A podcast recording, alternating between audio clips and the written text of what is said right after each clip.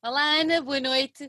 Em primeiro Olá. lugar, não posso deixar de te agradecer o facto de teres aceito o nosso convite para estar aqui hoje. É um verdadeiro prazer e uma honra poder receber-te nestas nossas conversas, porque acompanhamos-te há muitos anos e é, um- é um gosto tremendo. Já nos cruzámos em imensos festivais e fico sempre naquela coisa de uau, ela é o máximo. Por isso, olha, muito obrigada por teres aceito estar aqui hoje. Obrigada eu pelo convite, é um prazer mesmo. o, o, o, o pretexto que nos traz aqui é muito válido, o mais válido possível, mas eu não resisto ao facto de ter-te aqui comigo hoje e tentar perceber um bocadinho mais sobre ti.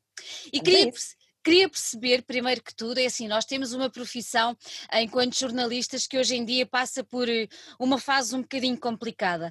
Ah, de há uns anos para cá, pronto, antigamente era uma profissão com certo estatuto, todos sabemos isso, e o estatuto tem vindo a descer, pronto. E hoje em dia é uma profissão ah, às vezes um bocadinho ingrata, mas eu quero te Uhum. perguntar, quando tu eras miúda, ah, foi sempre o que tu desejaste ser? Foi jornalista? Foi sempre o que eu desejei ser, foi jornalista. É, é engraçado ah, porque ah, eu depois de ter passado a fase de dizer que queria, ah, que quando crescesse queria ser lavadeira de escadas, é um facto, é um facto. Eu tenho uma tia que adorava quando os meus pais me levavam à casa dela porque ela tinha várias escadas e então a cada vez que nós lá íamos as escadas ficavam todas, ficavam todas limpinhas, um brilho.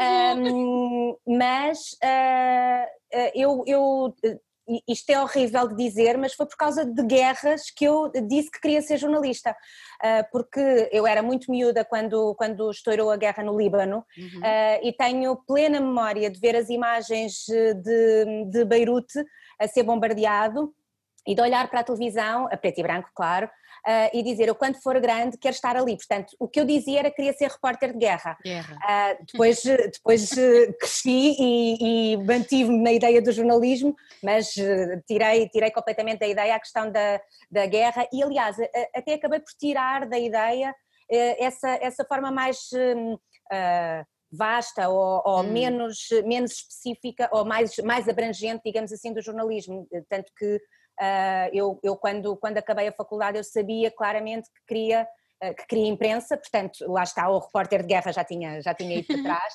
eh, que queria imprensa e que queria eh, algo, eu não queria ir para uma grande redação onde, onde eu pudesse fazer eh, eh, peças para várias, para várias editorias diferentes, não, eu sabia especificamente que queria ou cultura ou desporto, acabei na cultura. Desporto, que graça. Porquê? És fã de quê? De futebol? Ou Sou fã de futebol, sou fã de futebol, sou fã de basquete, sobretudo do basquete da NBA, portanto também no- no- na minha adolescência eu era daquelas que acordava ao sábado de manhã Para ver.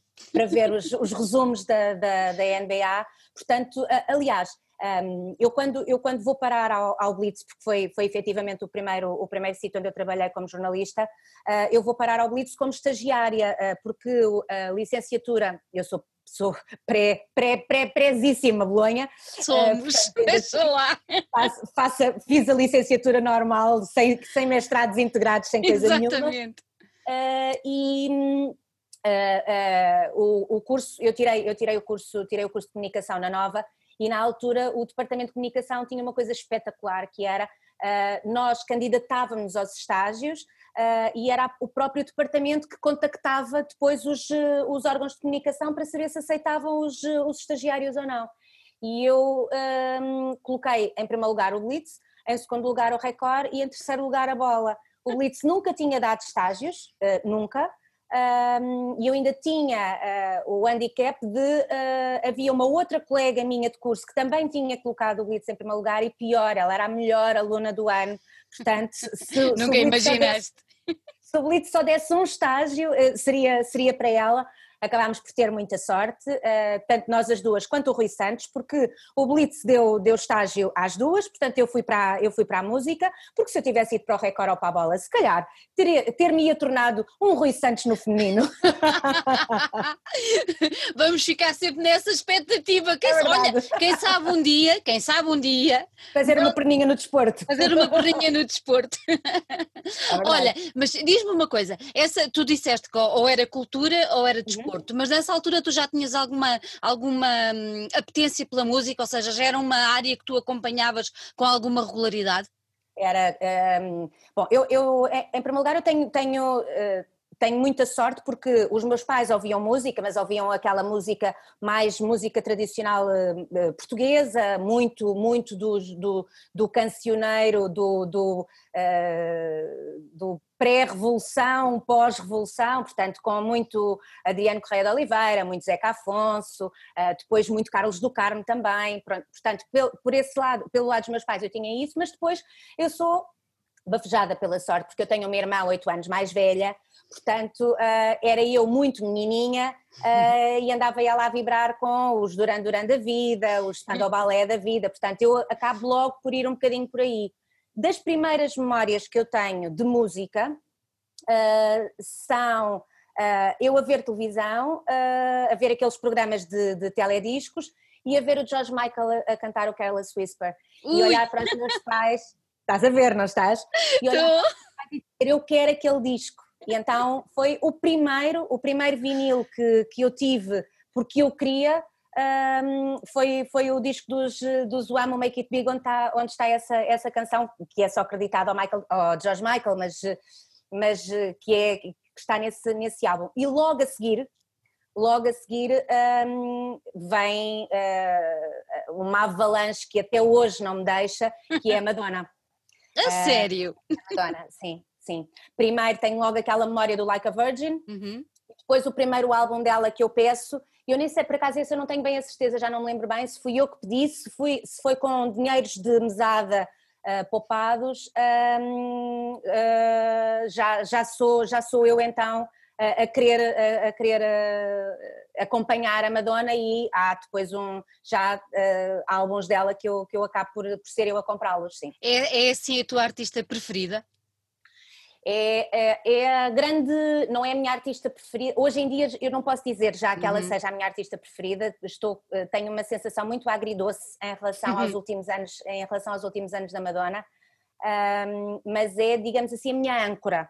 Uh, é porque a Madonna fez-me despertar para uma série de interesses um, eh, e, e, e, era uma figura, sempre foi uma figura muito importante, não só uh, do ponto de vista do que ela fazia na música, mas também de, da forma como ela era mulher uh, e como ela assumia uh, esse seu lado feminino, um, mas com muita força, com, muito, com muita intensidade, mas sem nunca esconder que era mulher, sem nunca esconder esse, todo, todo o sex appeal e a uhum. sensualidade uhum. de ser, de ser mulher. Um, e isso, quando, quando tu estás a crescer, eu acho que isso é, é, é super mesmo importante. É super importante, sim, sim.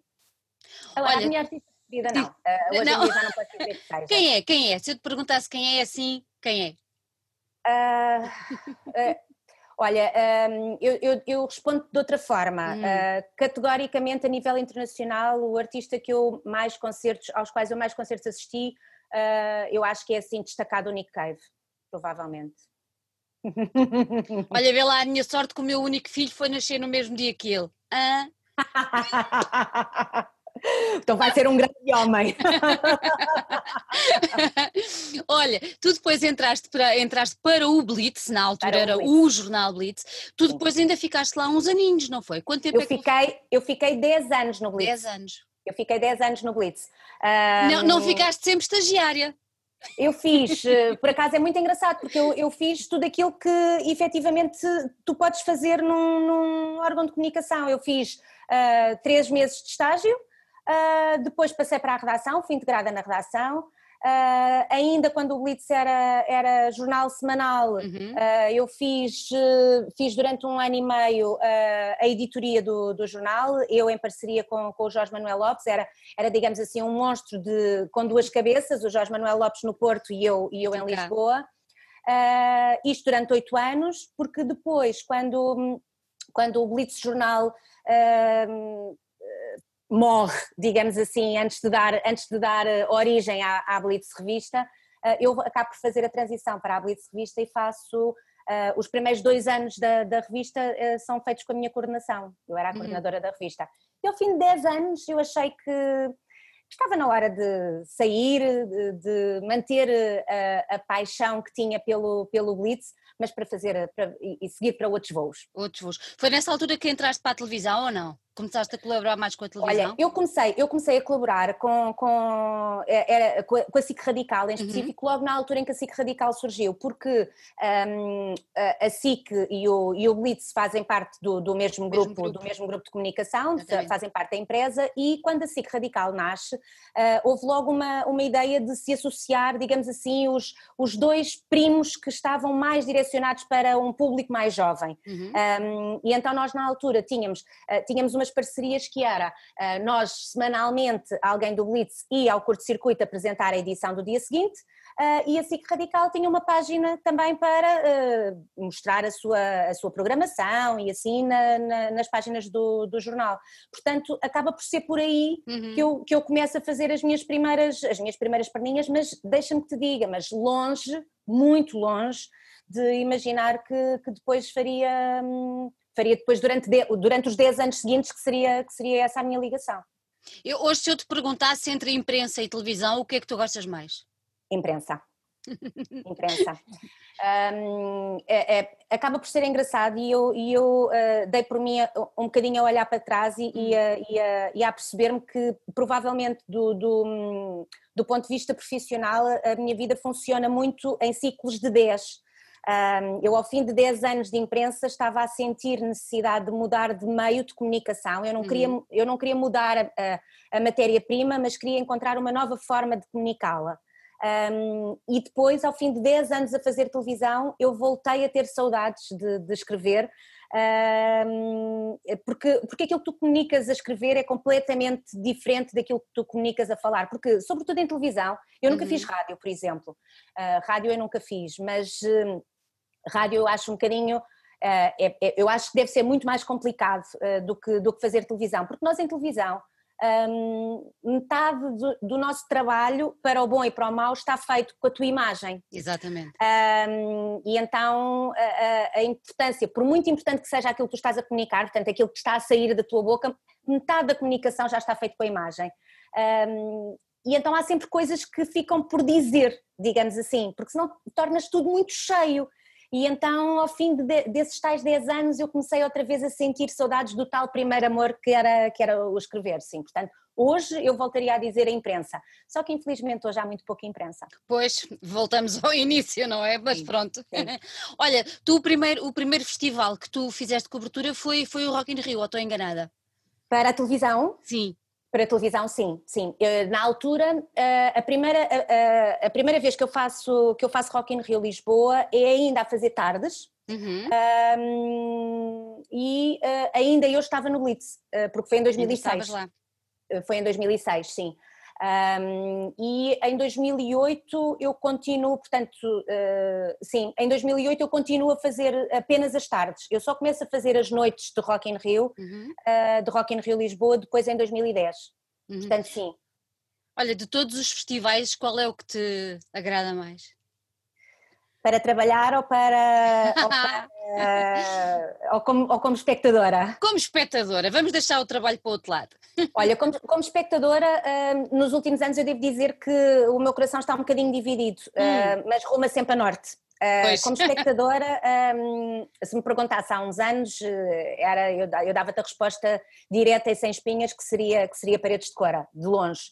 Um, agora, uh, fica, fica um bocadinho dividido entre, entre, entre o Vodafone Paredes de Cora e o, e o Nós Primavera Sound, porque eu acho que são uh, dois festivais. Bom, não é à toa que uh, uh, os responsáveis, apesar de serem duas empresas diferentes, mas os responsáveis são, são as mesmas pessoas. O coração está no mesmo sítio, não é? é? é? o mesmo coração ali nos é, dois. Exatamente, exatamente. Eu acho que é, é um bocadinho um, onde tu sentes que a maioria das pessoas que vai a esses festivais vai efetivamente pelo prazer da música. E deixa-me que te diga, por exemplo, que eu com o, com o Primavera Sound um, desde o início, eu não fui no primeiro ano, já uhum. não sei porque, eu acho que estava a trabalhar.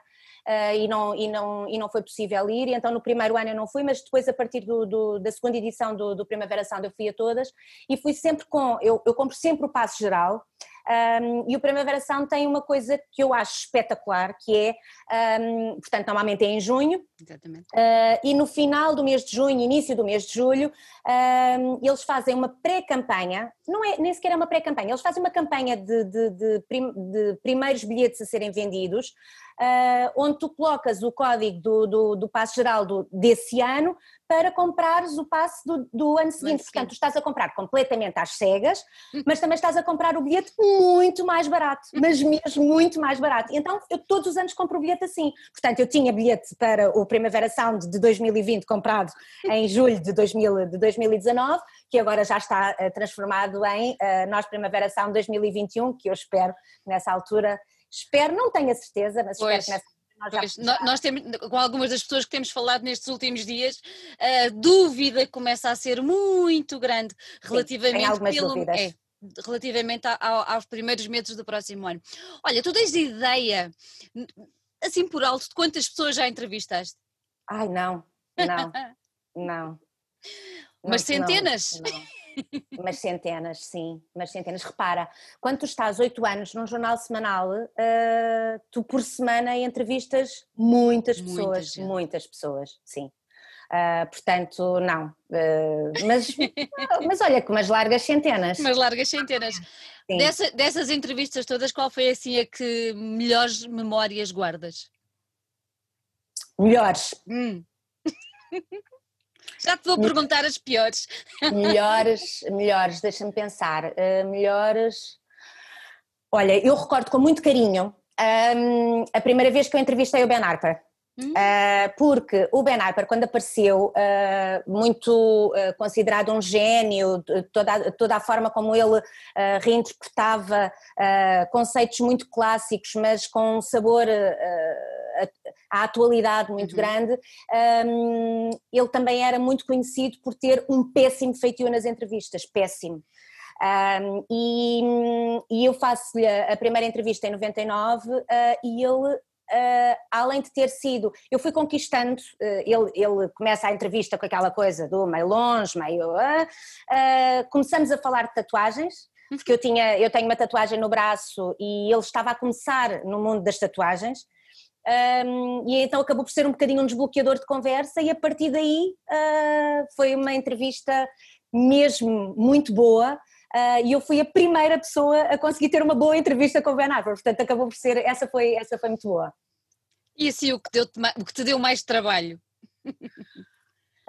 Um, o que me deu mais trabalho, ora bem, deixa-me pensar. Olha, eu lembro-me que um, há, em 2001, uhum. Em 2001, não, desculpa, em 2000, uh, eu fui para, eu estava ao serviço do Blitz a fazer a, a cobertura do, do Festival da Ilha do Hermal um, e com a, com a, tal minha colega eh, de curso que, que, ficou, no, ficou no Blitz também, e ela tinha duas entrevistas, ela tinha duas entrevistas eh, marcadas, uh, uma com os Deftones, aliás, essa edição do, do, do, do Festival da Ilha do Hermal foi assim uh, brutal, porque tu na mesma noite tinhas, e só uma das bandas é que já era headliner e, uhum. e as pessoas já sabiam que, ia, que era assim uma cena, mas tu tinhas assim em cadeia, tinhas os Muse, depois a seguir tinhas os Deftones e depois a seguir tinhas os Limp Bizkit que eram os, os, os cabeças de cartaz. de cartaz. E ela tinha uh, duas entrevistas marcadas, tinha entrevista marcada com Deftones e tinha entrevista marcada com os Limp Bizkit.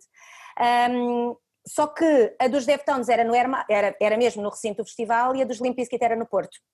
E ela de repente vê-se, uh, percebe claramente que não ia conseguir chegar a tempo da, da entrevista dos, dos Deftones uh, e liga-me e diz: Ana, por favor, preciso que me faças a entrevista. Eu, sem ter a entrevista minimamente preparada, sem sequer estar um, a achar que ia, fazer, que ia fazer uma entrevista, uh, lá consegui um bocadinho, fui para a área de imprensa, que não, tinha, não tem nada a ver com, com os dois. não tem nada a ver com aquilo que é, que é hoje em dia.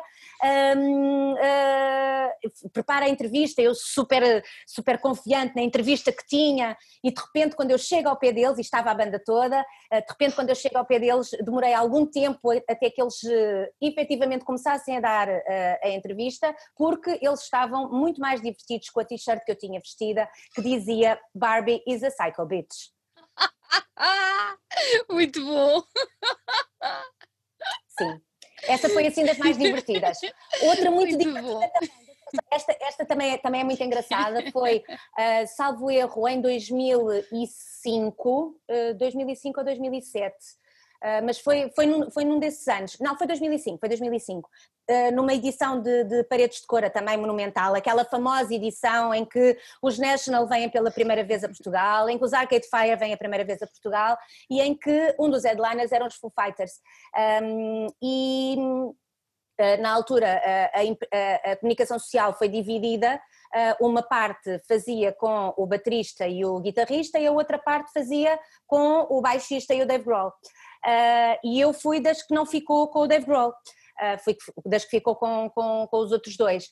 Um, e era eu a tentar fazer a entrevista uh, ao Taylor e ao, e ao, colega e o Dave Grohl constantemente a interromper, ele estava uh, profundamente desinteressado na entrevista que estava a dar, um, com direito a abrir contentor, nós estávamos a fazer entrevista em contentores, como é muito normal nos festivais também, uh, ele abria a porta, gritava, fechava a porta, depois abria a porta, entrava, fazia tudo e mais alguma coisa, chegou a tirar uma cadeira para dentro do contentor, portanto abrir a porta, a tirar a cadeira lá para dentro, fechar a porta, portanto Portanto, essa foi mesmo, essa foi assim muito, essa foi muito divertida mesmo. Devias ter agarrado nele e entrevistá-lo a ele. Eu a certa altura, eu a certa altura dizia-lhe, uh, Dave, do you want to join us?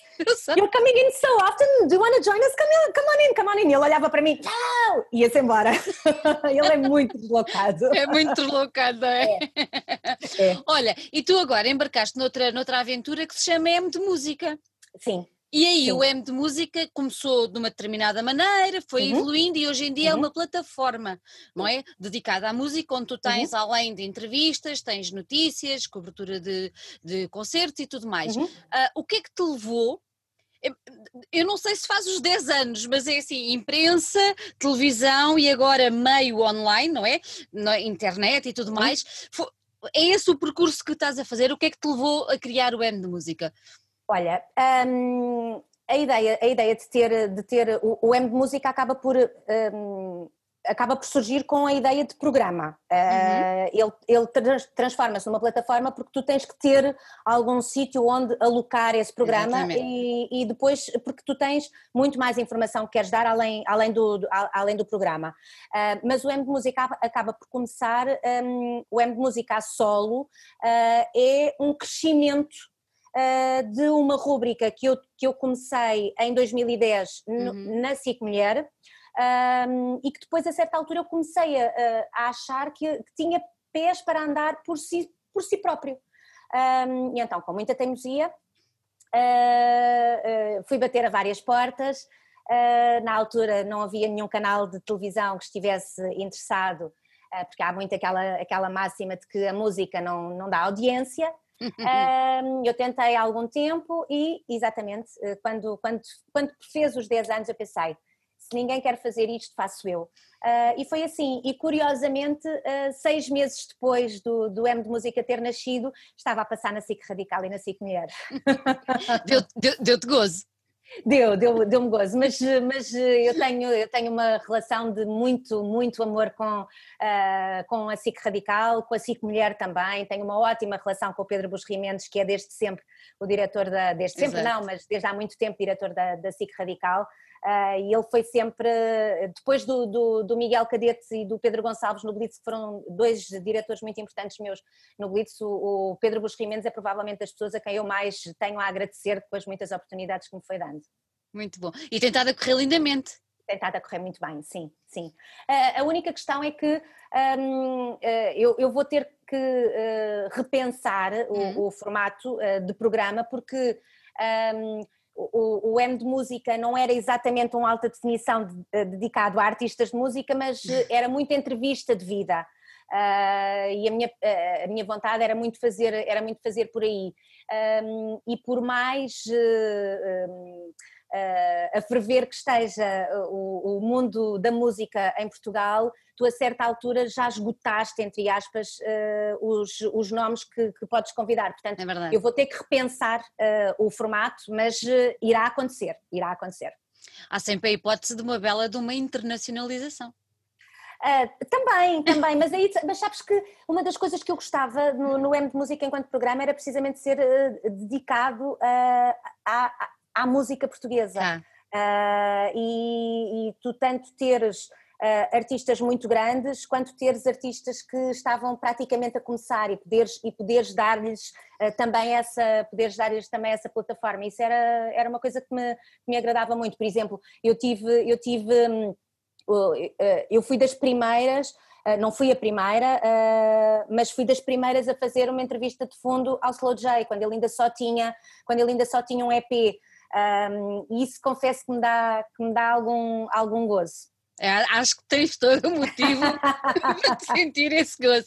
Olha, tu fizeste uma coisa muito engraçada. Uh, tu falaste em dois festivais que estão no nosso coração também, Paredes de Cora, sempre, e depois o, o Primavera Sound, o nosso Primavera Sound. Mas entretanto, tu fizeste um livro sobre uhum. o, o Superboc.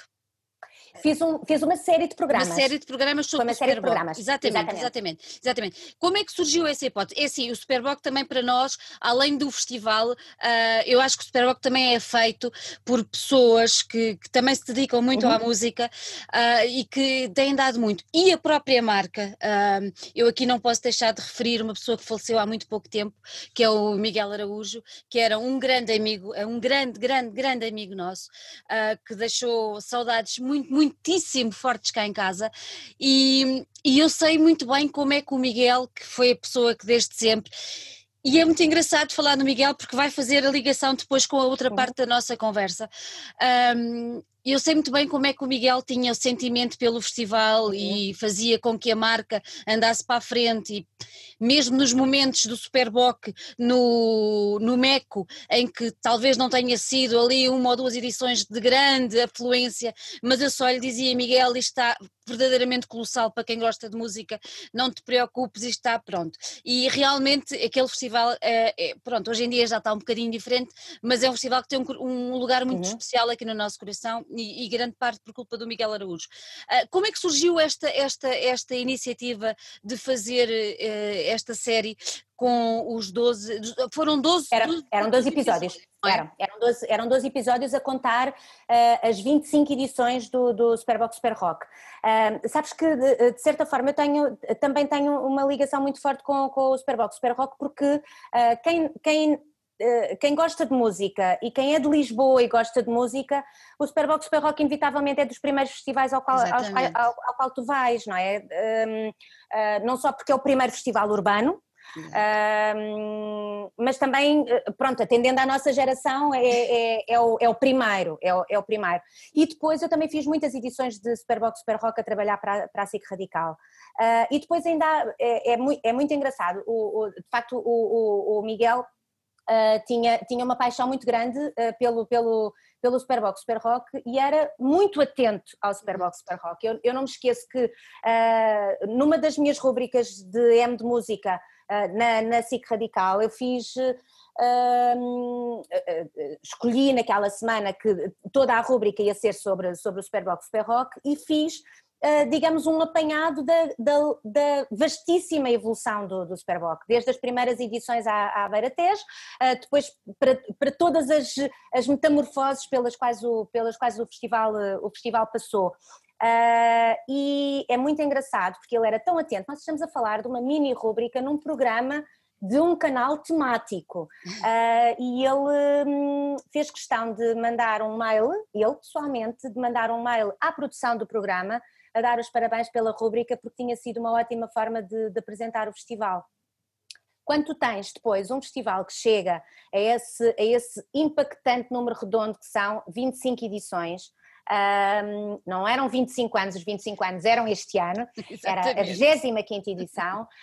Um, uh, uh, o, o, o facto de um festival chegar à 25 edição sem nunca ter parado, uh, logo por si já é impactante. O, o que tem uh, o, o Superbox Super Rock de especial é que tem muita história para contar, precisamente Exatamente. por ter passado por todas aquelas eh, fases. Pela fase de, de, de, ainda ninguém perceber muito bem o que é que estava, o que é que estava a ser feito com, com o Festival Urbano, um, ehm, depois tem a fase em que passa para salas, depois tem a fase em que portanto, tu tinhas muita história para contar ali. Repara, um, Paredes de Cora é, é, é mais antigo do, do, que o Superbox Super Rock, não neste molde como nós o conhecemos agora, mas quando, quando Paredes de Cora começa é com bandas, é com bandas portuguesas e Exatamente. começa antes do, do Superbox Super Rock. Um, mas o que é que tu vais contar? É evidente que há, e há um documentário muito bom sobre, sobre, sobre Paredes de Cora, mas não tem a mesma cor e não tem a mesma é forma é e não tem a mesma história, porque Exatamente. tu tens aqui todos os protagonistas que tu podes ter.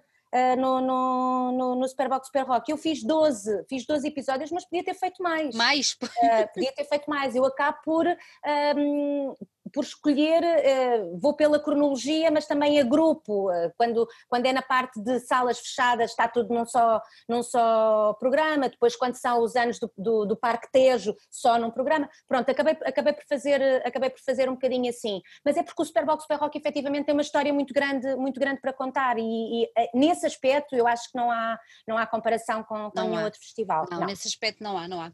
Pegando ainda no nosso querido Miguel. Uh e, e, para fazer a ligação, o Miguel tinha uma ligação muito forte com, com os chutes.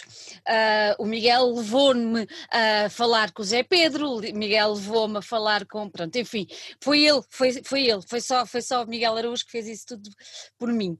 E uh, grandes viagens com o Miguel e o Zé Pedro fizeram uh, ao South by Southwest, com a Shella. É verdade, uh, sim, é verdade, sim. é verdade. Grandes histórias que tu ali andavam. É verdade. e, e, e, tu, o ano passado, uh, decides lançar uma, uma, uma obra que, que é uma obra está aqui só o primeiro volume, porque o segundo vem a caminho. este está cá desde o ano passado. Uh, uma obra monumental, uh, dedicada exatamente a, aos, aos chutes, à nossa maior entidade musical uh, nacional, porque é mesmo assim, não há hipótese. Ok, está a Amália, muito bem, mas pronto, está os chutes, vá, vá. Vá lá, malta do rock, não é? Pronto. Uh, assim, é impossível começar esta segunda fase, digamos assim, desta nossa conversa, sem te, sem te, sem te perguntar. Um, tu já conhecias bem os chutes antes de começares este projeto, não já? Já. Há aí uma história já... engraçada de como o Zé Pedro uma vez chegou ao pé a apresentar-se que era o Zé Pedro. Eu achei um piadão quando li aquilo. E eu disse, pois eu estou a imaginar a cara da Ana. Olha, foi no meu ano, eu era finalista, hum, portanto foi no meu último ano, foi no meu último ano de faculdade e eu tinha, eu tinha uma colega de curso que era, não era quem, quem foi para o Blitz, era uma uhum. outra, que era fãzíssima de chutos. Uh, e então uh, nós, nessa semana académica, uh, como era o último ano, era o nosso último ano de faculdade, ok, então vamos correr todas as, todas as semanas académicas, queimas das fitas, e então uh, fomos, fomos, uh, fomos a Coimbra, fomos ao Porto, fomos ao enterro da gata, fomos ao enterro da gata em Braga, andámos, andámos por aí. E em Coimbra uh, estavam efetivamente os chutes, e a, a, minha amiga queria mesmo ir, queria mesmo ir, porque ela queria ver os chutes, e era fanzíssima do Zé Pedro, tudo e mais alguma coisa, um, e estamos a falar de 97, uh, os chutes estavam, estavam a fazer a, a promoção do, do, do, Dados Viciados. Uh, e eh, só que os chutes efetivamente sempre foram aqueles, aqueles tipos que uh, tratam os fãs como, como sendo, como sendo membros da, da sua família. Portanto, uh, o, o Zé Pedro, a minha amiga já conhecia o Zé Pedro, naquele contexto, naquele contexto fã. Então, no final do concerto, estou eu com a minha amiga, mais umas outras amigas, uh, e lá vem o Zé Pedro, simpaticamente, com aquele ar, um, e eu olhei assim para ele, eu nunca fui muito deslumbrada com, confesso, com, com a fama, ou com pessoas mais famosas, nunca, nunca tive aquela coisa do ai, ai, ai, ai, pronto, não, não tive. Mas quer dizer, eu olhava e sabia que era o Zé Pedro. Um, e, era, e era eh, mais, quer dizer, eu, eu tinha eu lembrava-me de ver o Zé Pedro num programa que era ouvir ao vídeo no, no, no segundo canal uh, e eu seguia atentamente as, as sugestões dele. Lembro-me de estar à porta do estádio de Alvalade uh, para entrar para ir ver o concerto dos Metallica e ver o Zé Pedro, uh, na altura, na altura com a, com a, namorada da altura, com a Xana, e olhar e pensar, ai, o Zé Pedro e a Xana também vêm ver o concerto. Portanto, tinha essa coisa, mas pronto, era o Zé Pedro dos chutes, mas nada de mais. E nós estávamos ali à espera que ele viesse, e lá vem o Zé Pedro, e eu olhei assim para ele, e ele olha para mim e diz: Olá, eu sou o Zé Pedro. Sabes? E eu pensei assim: ah, jura? Pronto, foi um bocadinho assim. Tá, e depois nunca mais o vi, mesmo, uh, nunca mais nos cruzámos. uh, mas foi com o Zé Pedro que eu tive a minha primeira, um, uh, o meu batismo de jornalista, tipo, hum. é agora e tens que fazer à vida. Um, eu estava no Blitz há um, um mês e meio, talvez, um, e a, a, redação inteira em peso tinha ido para, para o Paradise Garage, eu acho que na altura já era Paradise Garage, porque era uh, o, o, primeiro concerto oficial de, de, apresentação do Cão, do primeiro álbum dos Ornatos Violeta, e estávamos, estava muito pouca gente, uh, bom, atendendo depois aquilo em que os Ornatos Violeta se tornaram, tornaram. estava mesmo muito pouca gente. Um, mas lá estávamos nós e tal, e o meu, e o meu chefe de redação da altura vem-me dizer, olha Ana, vais aprender o que é que é ser jornalista. Está ali o Zé Pedro, nós achamos que eles, uh, ouvimos dizer que eles estão a fazer a banda sonora de um filme, um, vai falar com ele uh, para, para perceber o que, é que, o que é que se passa, o que é que vem, o que é que estão a fazer e tal, Ai, e lá vou eu, e lá vou eu, muito a medo, não é? Como se fosse possível uh, ter medo de ir falar com o Zé Pedro, mas pronto, quer dizer, muito a medo de ser eu, não era por ser eu a falar com o Zé Pedro, não, é, não tinha nada a ver com o Zé Pedro. Uh, mas lá fui, com papel, com caneta, uh, a pensar, eu espero estar a tirar as notas certas, e assim o país soube que os chutes e pontapés estavam a colaborar uh, com, a, a fazer a banda sonora do filme, do filme Tentação, do qual sairia um daqueles, um daqueles hinos uh, que será para sempre dos, dos chutes e para sempre nosso, que é o Para Sempre. Que é o Para Sempre, exatamente. exatamente. Portanto, essa foi, digamos assim, o primeiro contacto uh, profissional que eu tive com, com os chutes. Sim. Mas isso depois foi-se desenvolvendo, não é? Foi Vocês foram desenvolvendo uma, uma amizade. Eu não, sei, eu não sei quantas vezes entrevistei aquela gente, não sei, durante o tempo de, de, de, Blitz, não faço ideia de quantas vezes é que eu, é que eu os entrevistei. Um, mas com o Zé Pedro em particular, eu acabei por ter, um, por ter a sorte de uh, aquela miúda que olhava para a televisão e que seguia os conselhos dele e as escolhas dele, uh, o que ele fazia e o que ele dizia no vir ao vídeo, uh, muitos anos depois acaba por se tornar em almoços ou jantares em que nós fazíamos uma partilha de, de, de, novas descobertas, em que ele me dizia e já ouviste isto, e já ouviste aquilo, e já leste isto, e já leste aquilo, e aí sim acaba por se tornar, acaba por se tornar uma, uma, uma, amizade, uma amizade grande, sim. Uma, olha, uma amizade tão grande um, que uh, chegámos a ter, houve uma altura que uh, a, a, a comunicação Uh, os média cor-de-rosa uh, andavam muito expectantes porque achavam que o Zé Pedro tinha uma namorada, mas ninguém sabia quem era a namorada do Zé Pedro.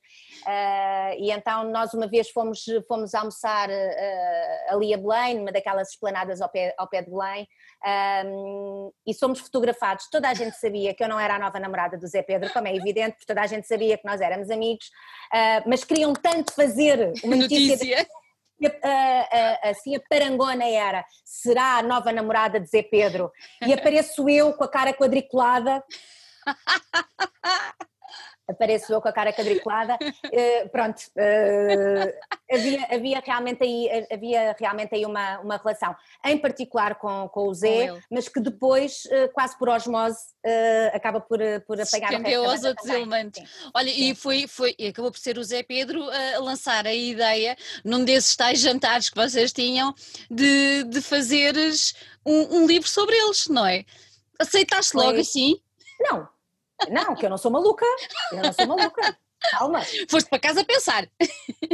Fui para casa pensar durante largos anos. Porque as ideias, quando são boas, têm que ser amadurecidas. Tem que, calma, deixá-las deixá poisar. Um, olha, eu nunca tinha pensado em escrever um livro, uhum. de longe, mesmo. Uh, era, era, era daquelas coisas que não, nunca me tinha. Não, não fazia parte dos meus planos, não, sabes aquela máxima do filho, a árvore, o livro, não, não. Um, só que, uh, mais uma vez o Zé Pedro, uh, quando, quando, mais uma vez o Zé Pedro e mais uma vez o Blitz, quando o Blitz faz 20 anos de, de existência, nós fizemos durante, durante esse ano todo uma rúbrica que era 52, an, uh, 52 semanas, 52 personalidades, onde nós fazíamos uma entrevista de vida a 52 personalidades que tinham marcado os últimos 20 anos da música em Portugal. e cada um de nós, cada uma das pessoas da, da redação tinha, tinha umas 4, 5 uh, que fazia. Um, e uma das, uma das, que, das que me calhou foi, foi o Zé Pedro.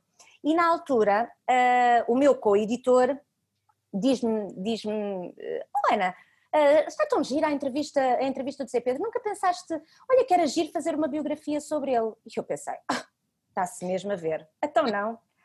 Mas sabes aquelas ideias que ficam, que ficam lá atrás? E um dia, precisamente num desses jantares, um, eu enchi-me de coragem e disse: Opa, Zé, já alguma vez pensaste, não era giro fazer um livro sobre. Porque a, a vida do Zé é do mais colorido possível, tem tudo e mais alguma coisa para ser, para ser contado. Um, e ele diz-me: Ah, isso era muito giro, mas, uh, mas a minha irmã já está a fazer esse, já está a fazer esse livro, que saiu, eu não uhum. sou o único, assinado pela Helena Reis. Uh, e eu fiquei: Ah, hum, tá bem. E no mesmo, na mesma altura ele diz: Mas olha, um, isto estamos a falar já em meados dos, anos, dos anos 00 uh, e já tinham passado uh, quase 15 anos desde, desde, a prim, desde a primeira biografia dos Chutos, que, que é o Conta-me Histórias, assinado pela Ana Cristina Ferrão, que sai mesmo, uhum. no início, mesmo no início dos anos 90. Uh, e, e efetivamente naquela altura os Chutos já tinham passado por muita coisa e havia muita história para contar já. E era, e era, essa a perspectiva do Zé, que era, há tanta coisa já que nós vivemos que merece ser contada, uh, porque é que em vez de fazeres um livro sobre mim, porque é que não fazes a biografia, a biografia dos chutos? Uh, e eu pensei, ah, olha, esquece, esquece, não, não, não vou fazer isso, era, não, não, não, mas ficou. Oh Ana, tu percebeste logo que ia ser uma tarefa em grande, porque é assim, não. só este volume tem mais de 500 páginas. Não, não percebi E o logo. segundo também deve ter mais ou menos o mesmo volume. Não, não percebeste? Não, não, olha, não e não. Uh, Primeiro não, não percebi que ia ser, que ia ser tão grande, uh, mesmo quando acabei esse, esse tem 550 e qualquer coisa, uhum. uh, e eu, quando toda a gente dizia, uh, e chamava carinhosamente este grande calhamaço ao, ao, primeiro volume, que era uma coisa muito carinhosa, eu, dizia, eu dizia a toda a gente, não, mas olha, calma, o segundo volume vai ficar muito mais pequeno. E o segundo volume tem, esse tem 550 e qualquer coisa, e o segundo volume tem 696. Portanto, não, eu não tinha noção do que é que ia ser. Mas eu até, eu até te posso dizer que eu, eu, eu, o A Minha Maneira sai em dois volumes porque uh, o Calu e o Tim disseram isto não vai dar para ser só num, só num volume. Dá, claro que dá, então, mas não dá. E agora, quando tu pões os dois em cima um do outro, é assim uma coisa. Uh, pronto, uh, portanto, não, não dava, não dava. Olha, tu optaste de uma maneira muito, eu acho muito inteligente uh, de fazer uma biografia e acaba por ser muito verdadeira que é, tu optaste por pôr os próprios elementos uhum. da banda uhum. a, a, contar a sua história. Duas perguntas assim, eles aceitaram logo? Segunda pergunta, tu fizeste as entrevistas com eles todos juntos ou quiseste assim, não, não, não, não, não cada um de sua vez, que é para não haver cá confusões e que é para ter a, a, as diferentes eh, perspectivas, não é? Às vezes são pessoas diferentes, é natural. Um, olha, se eles aceitaram logo ou não, não faço ideia, porque eu só vendi a ideia ao Zé Pedro e depois o Zé Pedro é que vendeu o resto da banda. Portanto, o que é que ele lhes disse, o que é que ele lhes prometeu, quanto é que ele lhes pagou, eu não faço ideia. Foi entre eles, ficou entre eles. Um, eu, quando, quando eu comecei a tomar a consciência de que, de facto, esta era uma aventura na qual eu queria embarcar, um, o, o que eu eu podia, podia não saber muita coisa, mas havia algo do qual eu tinha a plena, a plena certeza, que era o que eu queria, e era isso que podia distinguir este livro, era serem os chutes a contar a sua história. Uh, eu, costumo, eu, costumo dizer, eu costumo dizer uma coisa que é, uh, ninguém está interessado naquilo que eu tenho para dizer. Se eu tenho o artista à minha frente, as pessoas querem saber o que o artista tem para dizer. Uh, porque as pessoas, não estão a, as pessoas não me estão a ler a mim, as pessoas não me estão a ouvir a mim, as pessoas estão a ler e a ouvir o artista. Um, e portanto, eu não queria falar no livro de todo. Um, eu sou, em primeiro lugar, eu, eu acho que para ter sido uma boa. Um, eu, em primeiro lugar, eu sou consumidora de biografias e sou, sobretudo, consumidora de autobiografias, uhum. mesmo que sejam aquelas, aquelas autobiografias uh, que são feitas, como a esmagadora maioria é feita exatamente como este livro, como este livro é, uh, em que tens o artista a trabalhar com um jornalista que nem sequer é um ghostwriter, porque na maioria das vezes uh, as, a, a, autoria é, é, é partilhada. mas é, é, é isso que eu é disso que eu, que eu gosto e é, e é esse o meu objeto enquanto, enquanto consumidora. Portanto, era isso que eu sabia que queria fazer também. E o que eu queria era uh, colocar os chutos uhum. a contarem aquelas histórias que toda a gente uh, já sabe, uh, mas também contar todas as outras. Porque repara, quando tu, quando tu estás a fazer a biografia dos chutos, esse, primeiro, esse primeiro volume é evidente que tem que começar no dia 13 de janeiro de 1979 no, nos alunos da Polo mas toda a gente sabe o que é que aconteceu uh, no dia 13 de janeiro de 1979 nos alunos da Polo. Uh, e as poucas certezas que há também não ficam, uh, as poucas, as muitas dúvidas que há, aliás é ao contrário, as muitas dúvidas que há, não encontras certeza nesse livro, porque eles próprios não sabem se tocaram cinco canções, se tocaram sete, se tocaram quatro minutos, se tocaram oito, cada um deles tem uma memória diferente. E isso é que é diferente uh, em relação a todas as outras vezes que esta, que esta história já foi contada. E era isso que era preciso contar. Uh, e depois, a partir do momento em que tu começas a contar todas as histórias que já toda a gente sabe, tu também já estás tão mergulhada na vida da banda que dás por ti a ter a oportunidade, o privilégio, a confiança, a responsabilidade de contar todas as outras que ainda não foram contadas. Uh, e isso, isso acaba por ser uma, uma, aventura, uma aventura muito bonita foram todas as. Uh, uh, em relação à, tua segunda, uh, à segunda parte da tua pergunta, uma certeza também que eu tinha era que eu, eu queria que eles se encontrassem num só local, e era nas páginas do livro. Porque aquilo que eu não queria era que, mesmo que as entrevistas tivessem sido só feitas a dois, uhum. inevitavelmente um ir-se apoiar na memória do outro. E não era isso que eu queria. O que eu queria era precisamente colocá-los em quase confrontos de, de memória uh, em que tens cada um deles a recordar coisas completamente diferentes de uma mesma, de uma mesma experiência. E então foram sempre cinco entrevistas isoladas, uh, portanto, são muitas horas, cinco entrevistas isoladas uh, que eu depois edito, uh, depois faço o puzzle. Essa é a minha única, digamos que a minha impressão digital nestes, nestes dois volumes do À Minha Maneira são, por um lado, uh, as escolhas iniciais das temáticas sobre as quais nós íamos falar, uh, mas que não eram, não eram compartimentos estanques uh, e muitas vezes havia coisas que eles me, que eles me referiam que faziam com que eu fosse Ligação. à procura de outras, de outras coisas, mas portanto é a escolha das temáticas originais e depois a forma como cada um deles surge em diálogo. Tudo o resto são eles. Tão bonito. Eu agora vou ler aqui uma coisa no primeiro, no prefácio do primeiro volume que tu escreves assim: Nos chutos, a estrada não tem nada de vida malvada. É uma vida extraordinária que quem entra para esta família tem a oportunidade de partilhar. Foi assim que foste recebida, Ana, como elemento da família? Foi, mesmo, mesmo. Uh, uh, quando, quando nós fizemos a apresentação agora do, agora do segundo volume, eu, eu, eu dizia isso, que era um, todos nós fazemos parte da família Chutes. A partir do momento em que tu uh, tu até podes não gostar de chutes, sabes? Podes não gostar da música dos chutes, mas todos nós, eh, toda a gente tem uma canção dos chutes da qual gosta. Todos nós temos pelo menos uma canção dos chutes que sabemos de cor. Eu não estou a falar da casinha, estou claro. a falar mesmo de canções dos chutes. Não é a versão da casinha eh, que ficou, eh, não é a versão dos chutes do, do, original da minha casinha. Não, todos nós temos alguma canção dos chutes de, de que gostamos. Portanto, a partir do momento em que todos nós vivemos chutes, todos nós nos tornamos automaticamente um satélite dos chutes e fazemos parte dessa família. Mas depois há uma outra família, uh, chutes e pontapés, uh, na qual uh, não é assim tão fácil de entrar, Uh, porque, porque há, há, muita proteção à volta, à volta deles, não é deles, mas há muita proteção à volta deles e ainda bem, porque eles próprios não se protegem, eles Exato. são tão de coração aberto que eles próprios não se protegem, mas a partir do momento em que tu, pé ante pé, uh, concerto após concerto, entrevista após entrevista, quando tu te começas a tornar uma figura muito presente, quando dás por ti, estás dentro daquela mansão tão acolhedora uh, e tão familiar que é, que é os chutos e uma vez lá dentro já não sais, nunca mais. Nunca mais. nunca mais. És mais um elemento, não é? És mais um elemento daquela banda, daquela... É, é um é. bocadinho.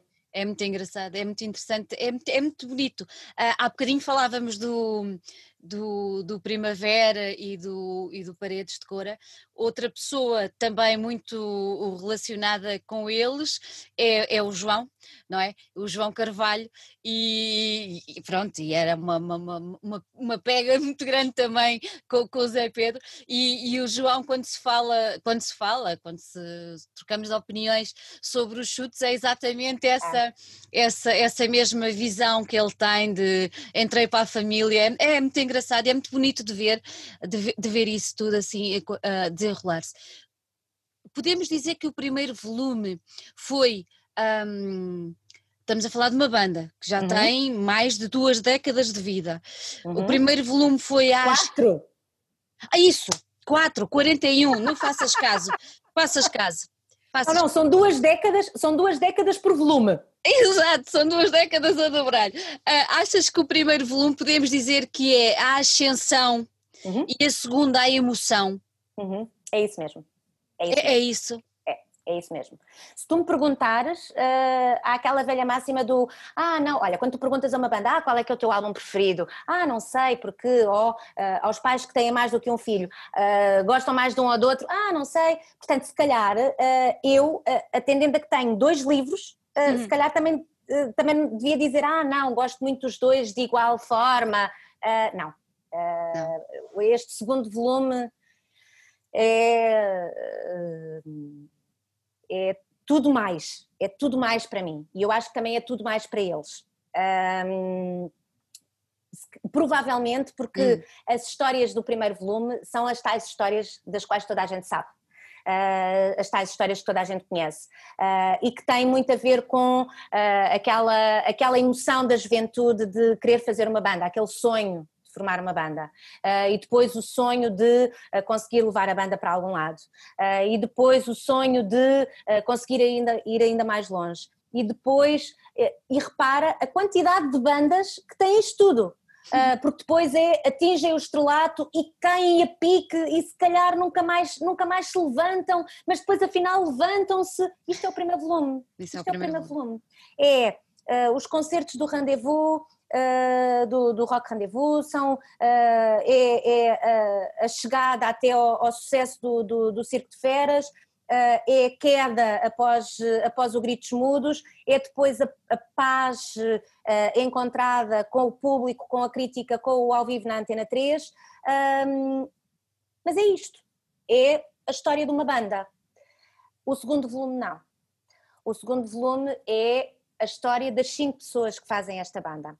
Se bem que no primeiro volume, eh, apesar de estar eh, de, de, de, de, estar eh, o 1979 como, como subtítulo, o primeiro volume começa muito antes de 1979, uhum. porque tu acompanhas o crescimento de cada um deles Exatamente. até efetivamente chegarem, até chegarem aos chutes. Mas ainda assim, onde tu descobres quem são os homens que fazem os chutes, é no segundo volume.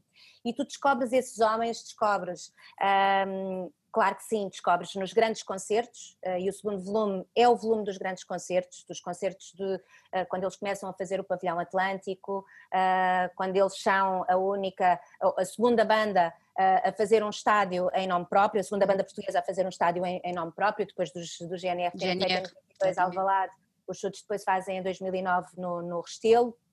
Uh, Claro que sim, é isso tudo, claro que é a banda, a banda que nasceu mais ou menos punk, eles não eram bem punks, a banda que nasceu mais ou menos punk, mas que depois é condecorada pelo, pelo presidente Jorge Sampaio, claro que sim, tens isso tudo. Um, mas também tens o tudo o resto, tens os homens que são pais, uh, os homens, o homem no caso, porque até agora ainda é só um que é avô, uh, tens... Uh, tens as quesílias dentro deles, tens todas as idiosincrasias de cada um deles, tu percebes muito bem como é que cada um deles fala. Uh, eu, eu, tive muito esse cuidado de manter todo o vernáculo deles. Uhum. Uh, e tens as expressões mais deliciosas do Calu, tens uh, os, os, palavrões mais escabrosos do João Cabeleira, tens Uh, eu espero que tenha passado muito o sentido do humor do Gui. Tens, tens o, lado, um, o lado muito terra a terra e muito real do, do, do Tim, que na maioria das vezes é quem faz com que eles estejam, um, que não voem, não voem, não se percam e não se percam por ali, tens toda, e tens toda aquela uh, misto de uh, estrela com fã que, que, que, é o Zé Pedro. Uh, portanto, sim, este segundo livro é completamente a emoção. é a emoção de serem eles e a emoção de estar a partilhar isso com eles. Uhum. Emocionaste a escrever este segundo volume? A escrever não, a editar. A editar. A editar, a editar, a editar tive. A, a editar. Um, Uh, os dois volumes têm uma coisa, têm uma coisa em comum. Um, cada um dos volumes tem 20 capítulos. Uhum. Um, cronológico, uh, não, não é cronológicos, mas com uh, batizados com, com 1, 2, 3, 4, 5. assim é a totalidade do primeiro volume. No segundo volume são outra vez 20 capítulos, mas há dois capítulos que não têm número. Uh, é o capítulo 7 e o capítulo, e o capítulo 18, 17, aliás, o 7 e o 17, curioso. Uh, mas 7, não 7. Surgem, exatamente, mas não surgem com esse. Quando tu chegas a esse capítulo, o que te aparece é Marta e o que te aparece é Zé Pedro. Porque eu achei que era assim que devia surgir. Uh, eu não queria uh, eu não queria que as pessoas fossem ler uh, e, e, apresentei-lhes apresentei esta ideia e eles aceitaram. Eu não queria que as pessoas chegassem ao capítulo número 7, número 7 e que fosse só o capítulo número 7 não, eu queria que as pessoas compreendessem que ali iam conhecer a Marta. E eu não queria que as pessoas chegassem ao capítulo 17 e que as pessoas achassem que era só o capítulo 17 não, eu queria que se percebesse muito claramente no capítulo 17 nós íamos celebrar a vida do Zé Pedro portanto, só por aí uh, já, está, já, está muita, já está muita emoção, sim. Quando, quando sim. foi a última vez que falaste com ele? Tens memória? Uh, a última vez que eu falei com, com o Zé foi por mensagem. Uh, nós, falámos, nós falámos por mensagem porque um, o, o Zé Pedro no, no, no, final da sua vida ele já tinha, ele tinha muitas dificuldades em falar ainda, durante, ainda durante algum tempo. Uh, e então uh, nós basicamente comunicávamos por, por, Mensagens. por mensagem escrita, sim, por mensagem escrita. e eu mandei-lhe uma mensagem, eu mandei-lhe uma mensagem na altura do, do último concerto, do concerto de, de, do, do Coliseu, ao qual eu não fui ainda bem, porque não queria, não queria ter ido, e ele respondeu-me e foi, foi a última vez que eu, que eu falei com ele, sim. Como é que tu ah, depois... assim, assim, assim. eu continuo a falar com ele. Exato. exatamente, exatamente. Como é que tu depois conseguiste... Uh... O Zé Pedro está muito presente neste segundo tá. volume. Um, como é que, de, de, que ferramentas é que tu te muniste para trazer todas e mais algumas, todas e mais algumas. Para trazer o Zé Pedro tão presente para este para este segundo volume? Sabes que é muito engraçado, porque uh, quando, quando, quando nós editámos o, o, o primeiro volume, uh, eu olhava e pensava assim: caramba, ninguém está a pegar no facto de que estas são as últimas declarações uh, que o Zé Pedro deu e que nunca ninguém leu. Porque quando o primeiro volume sai, nós já tínhamos perdido fisicamente o Zé Pedro há dois anos, quase. Uh, e nunca ninguém tinha lido o Zé Pedro a falar daquilo.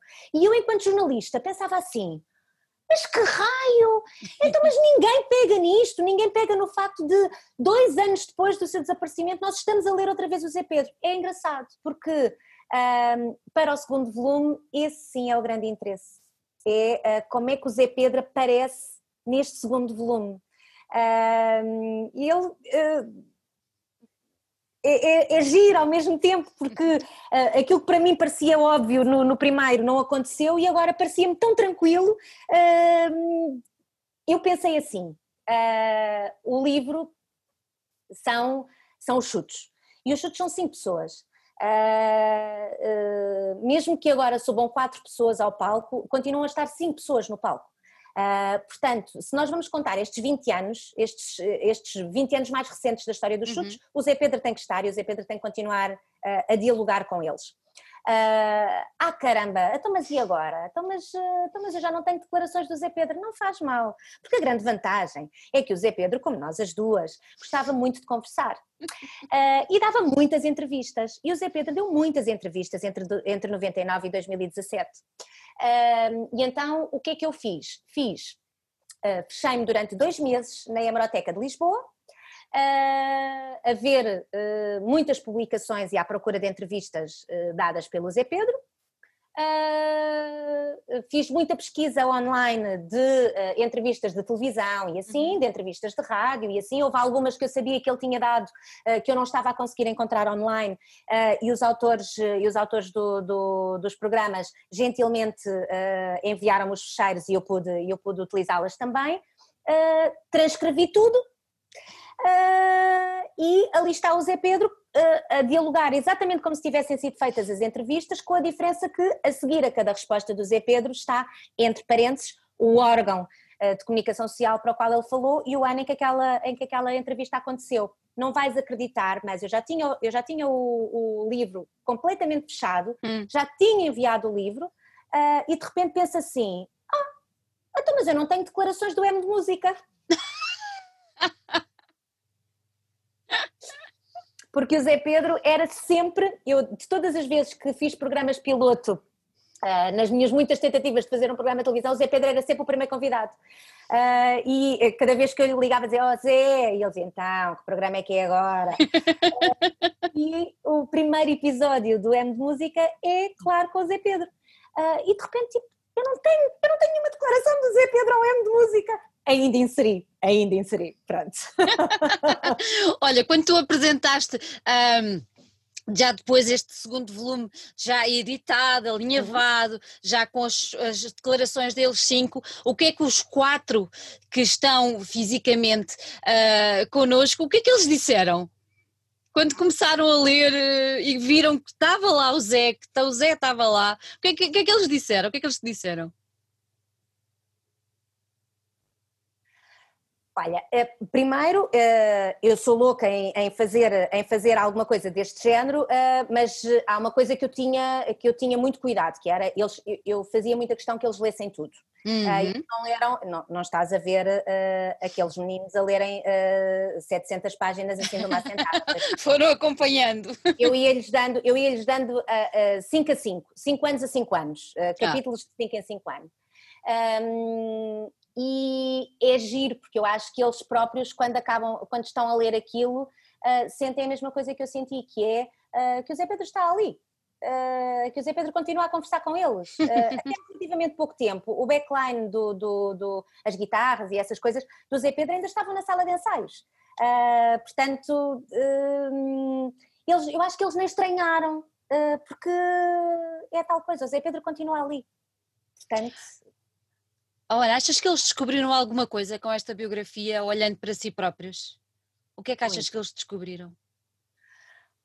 Um, acima de tudo, eu acho que às vezes um, é mais ou menos como estar num casamento. Isto hum. é um hum. casamento, é, é, é, é, pode parecer clichê, mas estás numa banda há 40 anos é, é mais ou menos como estás, como estás num casamento.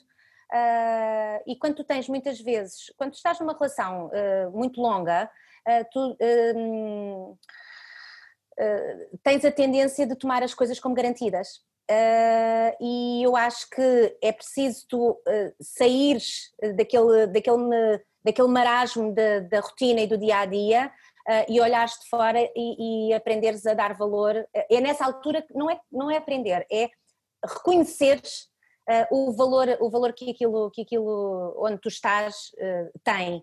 E um, eu acho que acima de tudo o que eles, o que eles percebem é que Uh, apesar das zangas que têm, claro que têm, porque nem o marido e a mulher, e são só dois, uh, estão sempre, estão sempre de acordo, cinco. quanto mais com cinco, não é? Uh, por mais zangas que eles tenham, por mais teimosias que cada um deles tenha, eles têm um amor muito grande uh, e é um amor a fazerem música, é um amor a fazerem música, é um amor à música que já fizeram, é um amor à música que ainda querem fazer, uh, à música que querem fazer juntos uh, e um amor uns pelos outros. Eu acho que eles percebem muito isso quando, quando se leem ali.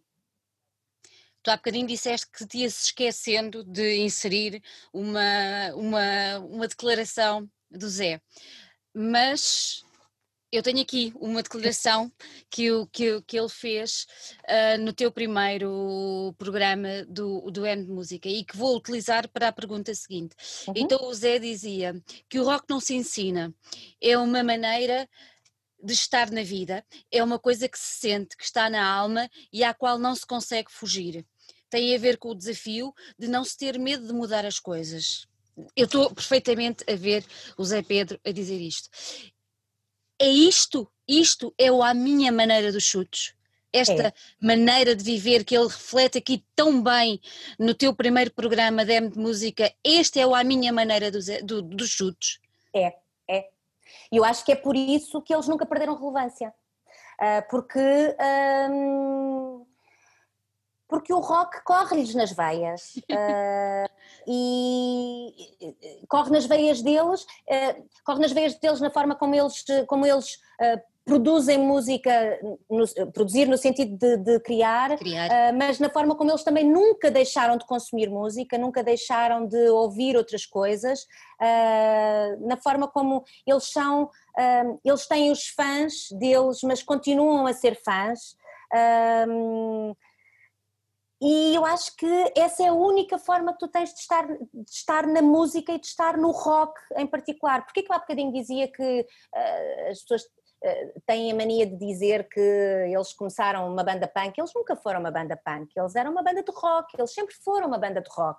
É verdade que os chutes começam porque o Zé Pedro tinha ido a um festival punk em Mont-de-Marsan em 1977, mas a referência do, por muito que o Zé Pedro gostasse, sei lá, do Joe Strummer dos Clash uh, ou dos Ramones, uh, o, o, quem, quem quem dá vontade ao Zé Pedro de pegar numa, numa guitarra é o Keith Richards, portanto, um, mais uma vez... rock temos... não podia ser. Exatamente, exatamente, portanto, é, é isso mesmo, é... Um, os chutes, falares de, de, de, rock, falares dos chutes é falares de rock, um, o rock que, uh, que, tem uma componente de, de, intervenção, mas que também tem uma, uma componente de falar de amor, uh, que tem as guitarras em distorção, uh, mas que também tem as guitarras a solar, um, onde cabe um saxofone, onde, onde cabe um baterista que toca a ponto de perder 2 quilos por concerto, hoje em dia já não acontece, mas chegou a acontecer ele perder 2 quilos uh, uh, por, por concerto. Isso tudo é rock. E isso tudo é os chutos, mesmo. E é isso que marca a diferença, não é? Achas que é isso que marca. Espera. É isso que marca a diferença e é, e é isso que serve de base ao, ao, aos tais 41 anos de vida de uma banda? Olha, Olha põe, um... põe, põe, ao lado dos Stones, estávamos a falar do Keith Richards, uhum. não é? Os Stones também têm assim palado muitos anos não, não, não se comparam, mas pronto, lá de muitos anos. Certamente também tiveram que abdicar de muita coisa uns com os outros, andaram muitas vezes às turras, se calhar a dar ali uma batatada ou outra, pronto, não interessa, não é? Mas olhando para uma e olhando para outra, uh, nota-se que há esse, isso que tu estavas a dizer, esse, esse rock na veia, esse. Será que é isso que. O que eu te perguntei é, será que é esse, esse genuíno uh, deles serem assim que, que lhes dá esta, epá, esta, esta vida tão longa? Olha, acima de tudo, eu acho que há, há, aqui duas, há aqui duas coisas. Hum. Um, que eventualmente podem parecer quase banais ou coincidências ou simplesmente não aconteceu, mas que por não terem acontecido é que, é que justifica. Um, mesmo nas fases em que eles estavam mais zangados, uh, nunca houve nenhum deles que dissesse vamos acabar isto. Exato. Pronto. Uh, porque se calhar nos anos 90, uh, eh, que, há, que, há, um período em que eles estão quase seis meses sem, sem se juntarem, ehm, apesar deles nunca o admitirem, eu acho que passou pela cabeça de todos eles que eventualmente os chutes pudessem acabar. Só que, por acaso, por acaso, nunca nenhum deles fez isso e depois, por acaso, uh, eles uh, não só uh, voltam a ensaiar, como vão reinterpretar as suas canções ah, num, num, formato que faz com que eles, eles percebam, preto no branco, a força das suas canções, quer no tal, no tal ao vivo na Antena 3. uh, eu acho que eles sempre souberam, pegando no exemplo, pegando no exemplo do Homem do Leme. Uhum. O Homem do Leme é uma canção que surge no cerco. É uma canção que surge em 1985, mas que as pessoas só vão ouvir uh, e só vão compreender e só vão apreciar. E por pessoas, um, eu incluiria a banda também, 10 anos depois, quando fazem a versão acústica uh, para, para o ao vivo na Antena 3. E se calhar o Homem do Leme é o, o exemplo perfeito para, para, para responder à tua pergunta. Em primeiro lugar, aquilo que, aquilo que justifica estes 40 anos, uh, estes 41 anos de carreira, quase 42, porque janeiro está já aí à porta, uh, venha janeiro, que é sinal que já estamos em 2021 e 2020 já acabou. Uh, o que justifica estes, estes, estes quase 42 anos é, são as canções são as canções que eles escreveram, mas que nós adotamos. Um, e, uh, e, como nós adotámos as canções deles, nós continuámos a querer ir aos concertos deles. Uh, e como eles continuaram a querer fazer canções, nós continuámos a querer ouvir as canções deles. Uh, e é um bocadinho uma pescadinha de rabo na boca, sabes? Quem é que foi primeiro, o ovo ou a galinha? Um, eles continuam a tocar para nós e nós queremos, continuamos a querer que eles toquem para nós. Eles continuam a ter vontade de tocar e continuam a ter esse tal rock uh, a correr-lhes a correr-lhes nas, nas veias. Portanto, uh, é muito, é parecido com os Stones uh, e claramente os chutes, se, houvesse, se tivesse que haver uma, uma comparação, sim, claro que sim, os chutes e pontapés são os Rolling Stones portugueses, claro, mas nos últimos anos, os, os chutes nunca deixaram de, de, editar, é verdade que só editam a cada cinco anos, mas nunca deixaram de editar, e os Rolling Stones muitas vezes passam temporadas muito maiores muito sem grandes. editar. Sim, sim, sim. Portanto, sim, sim. Uh, andam, se... andam muito à batatada eles. Olha, diz-me uma coisa: depois destes dois volumes e deste trabalho profundo, um, quem são os chutes hoje em 2020? Como é que tu os defines? Com tudo, que se, com tudo o que se tem passado, com tudo, quem são eles hoje? Olha, sabes que eu fiz, eu fiz, uh, fiz uma entrevista agora há relativamente pouco tempo e quando eu estava a falar desta, desta coisa das canções, dos chutos, de, hum. uh, de quase parece que tu, tu consegues fazer. Uh, traçar a história do, do, do, país nos últimos 40 anos através das canções dos chutos e dos retratos sociais que eles fazem, da forma como as pessoas se relacionam umas com as outras, a forma como, como os portugueses se amam, a forma como os portugueses dizem amo-te, essas coisas todas, eh, tu podes usar as canções dos chutos para fazer, para contar a história da tua vida. E o Van der Ding diz-me diz a certa altura, ah, eles são a banda sonora. E eu acho que é isso mesmo os chutes são a nossa banda sonora. São a banda sonora de um país, são a banda sonora de várias gerações, uhum. são a banda sonora dos pais, dos filhos, dos avós, uh, porque são transversais nesse ponto. Um, e fazem isso tudo, eles conseguem ser a banda sonora de um país sem nunca perderem uh, a capacidade de serem cidadãos comuns. É, é isso mesmo, é isso mesmo. Olha, eu vou só abrir aqui uma coisa, porque, como eu disse, eu não tenho aqui o segundo, mas eu queria que me explicasses, isso uhum. tem a ver exatamente com aquilo que falámos há pouco da ascensão e da emoção. Porque nós temos aqui no primeiro volume, eles estão a preto e branco de costas. Mas uhum. depois eles aparecem no segundo volume, deixa eu ver se o pessoal consegue ver, de frente a cores. Tu já tinhas Ai, esta ideia? Não, não. Não. Esta, esta capa está linda. Pronto, já disse, já disse. eu gosto, eu gosto mesmo muito, gosto mesmo muito desta capa. Olha, um, quando, quando chegou a altura de, de, de, escolher a capa para, para, para o primeiro volume, um, nós tínhamos aqui várias tínhamos aqui várias hipóteses como é que fazíamos fazíamos com uma foto se não fazíamos com uma foto como é que era. Só que quando tu estás a falar uh, quando estás a falar de, uma foto com cinco pessoas uh, inevitavelmente alguém não está bem. Alguém não está bem. Alguém não está a olhar para o sítio certo uh, alguém não está bem. E eu estou no escritório dos chutes a remexer as muitas fotografias do, do arquivo e tenho literalmente um momento de porque eu levanto os olhos e eles têm no, no escritório deles uma, essa foto da capa assim em grande, porque essa foto da capa é, é assinada pelo João Escada, que é o técnico do palco. É o técnico do palco do, do, dos chutes. uh, e ele tem muitas fotos dessas. E eu olhei e pensei assim: está espetacular, porque se tu reparares, olha, eles estão abraçados, pois é exatamente como os chutes estão. Uh, o Zé Pedro está a falar. Uh, e, e, está a falar com um tom muito carinhoso, está virado está para. Bonita. Está virado para. Está, parece que, quase parece que tu consegues ouvir o sussurro do Zé no, no ouvido, do, no ouvido do, do, João Exato. e tens a imagem do e tens a imagem do Calu exatamente como é o Calu uh, ai a minha vida com o braço com o braço no ar e eu olhei e pensei foi mesmo foi uma epifania. Eu levantei os olhos e foi uma epifania. Claro que isto deixou-me a questão do como é que eu vou fazer para para a segunda para a segunda para o segundo volume. Tinha que ser, tinham que ser outra vez os quatro, tinham que ser outra vez os cinco, não podiam ser os quatro, uh, porque os chutes é tal coisa, os chutes têm o Zé Pedro. Uh, e, e, então, onde é que aqui, uh, mais uma vez, surge, surge a sorte? Um, a Rita Carmo fez as fotos para, para os chutes um, de um concerto que eles deram em 2015 no Campo Pequeno. Uh, e eu, eu falei com a Rita Carmo, nós somos durante muitos, muitos anos colegas no, colegas. no e depois mantivemos, mantivemos, a nossa amizade, como é evidente, um, e quando eu comecei a ter que pensar nesta, nesta capa, uh, eu disse-lhe, Rita, como é que eu faço?